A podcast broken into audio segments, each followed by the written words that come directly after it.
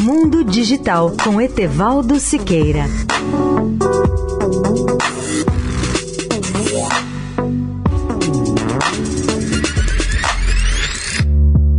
Olá, ouvintes da Eldorado. A Boeing tem vivido problemas cruciais nos últimos anos, em que ocorreram acidentes mortais como o do 737 MAX e o escândalo que se seguiu com a demissão de seu presidente e a pandemia de coronavírus, que secaram as linhas de suprimento e reduziram drasticamente a demanda por viagens aéreas. No mês passado, em seu relatório trimestral mais recente, a Boeing registrou um prejuízo de 1 bilhão e 200 milhões de dólares, pois sofreu atrasos com a aviação comercial e vários programas do Pentágono.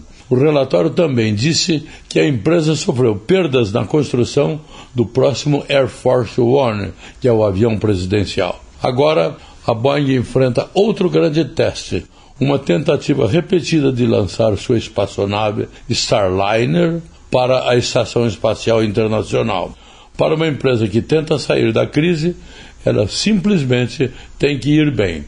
A Boeing já tentou e falhou duas vezes em levar a cápsula para a estação em um voo de teste sem astronautas a bordo. O mais novo esforço está programado para o dia 26, quinta-feira. O teste, no entanto, agora é muito mais do que transportar astronautas para o espaço. A Boeing pode voltar a algo parecido com seu status elevado no pináculo da aeroespacial ou continuar a ser um símbolo de má gestão e desconfiança. Leia o artigo sobre o tema no portal mundodigital.net.br. Etevaldo Siqueira, especial para a Rádio Eldorado.